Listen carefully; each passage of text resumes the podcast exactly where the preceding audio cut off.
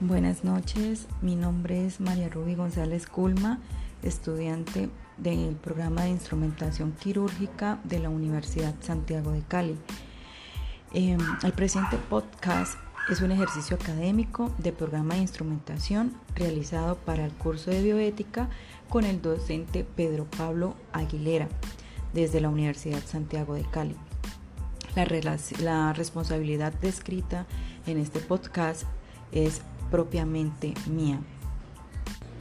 A continuación, escucharemos al doctor Jorge Diego Acosta, coordinador del Comité de Regulación de Salud de las CARE, quien nos hablará o nos compartirá su opinión respecto al derecho fundamental a la salud, lo que significa o qué significa que la salud sea un derecho fundamental.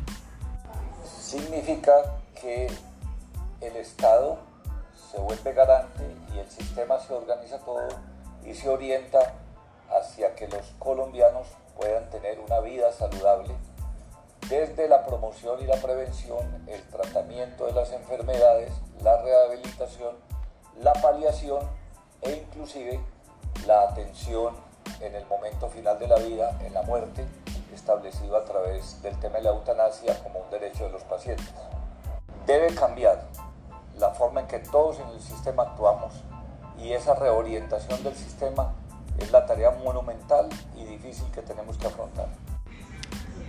acabamos de escuchar al, doctor Jorge Diego Acosta, coordinador del Comité de Regulación en Salud de las CARE.